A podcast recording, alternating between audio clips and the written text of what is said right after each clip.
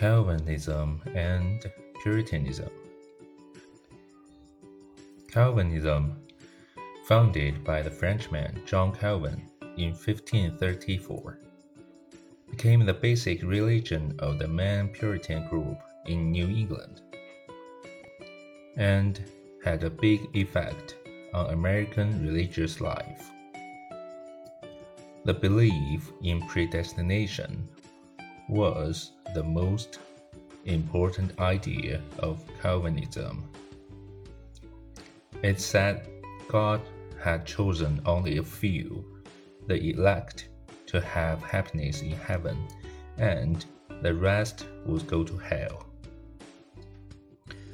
Puritan reformers fell into two main groups. The first was the nonconformists, who wanted to change the Church of England from within. They were the smaller group and were very difficult. The second type of Puritans was separatist. They wanted to separate it from the Church of England.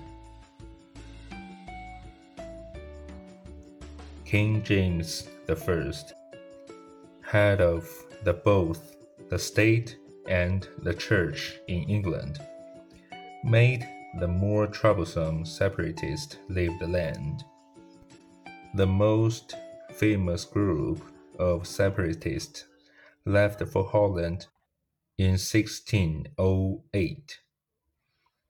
After 12 years, a group of them wanted to leave Holland. The Virginia Company told the group they could settle in its territory.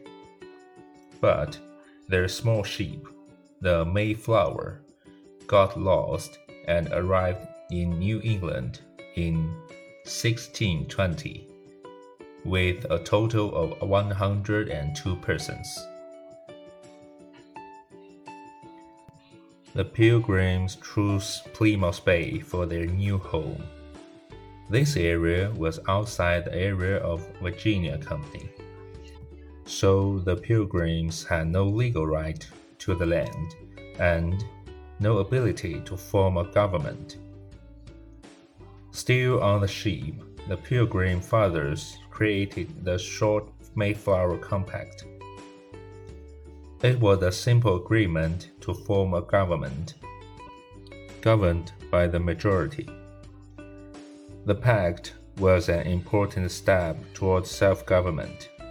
Soon, the adult male settlers were gathering to make their own laws in town meetings. Over the terrible winter of 1620 to 1621, only 44 out of the 102 colonists lived. Yet those who lived did not return to England in fear. They believed God would help them. In time, the weak colony's economy grew, selling fur, fish, and lumber.